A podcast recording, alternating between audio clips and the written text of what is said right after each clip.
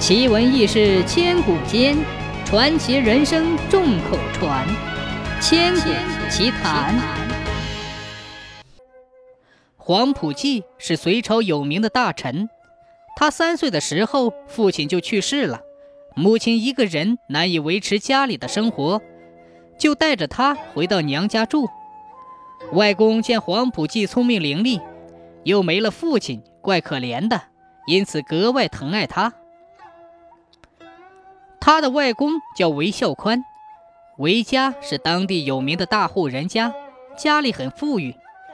由于家里上学的孩子多，外公就请了教书先生，办了个自家的学堂，当时叫私塾。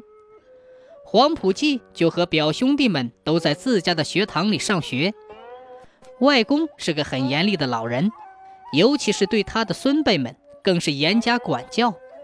私塾开学的时候就立下规矩，谁要是无故不完成作业，就按照家法重打二十大板。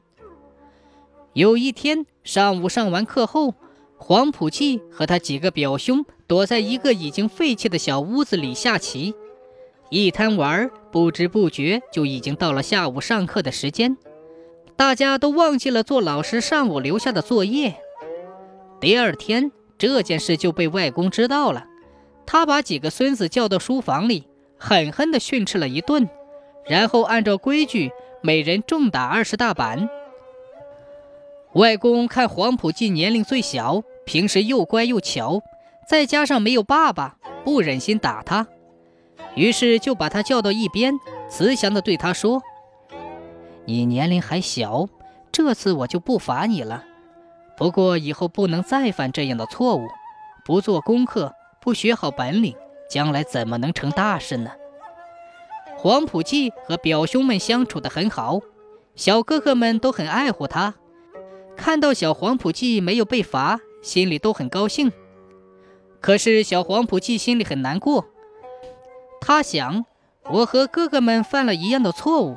耽误了功课，外公却没有罚我，这是心疼我。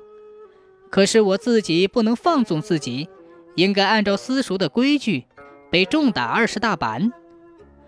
于是黄埔记就找到表兄们，求他们代表外公责打自己二十大板。表兄们一听，都扑哧一声笑了出来。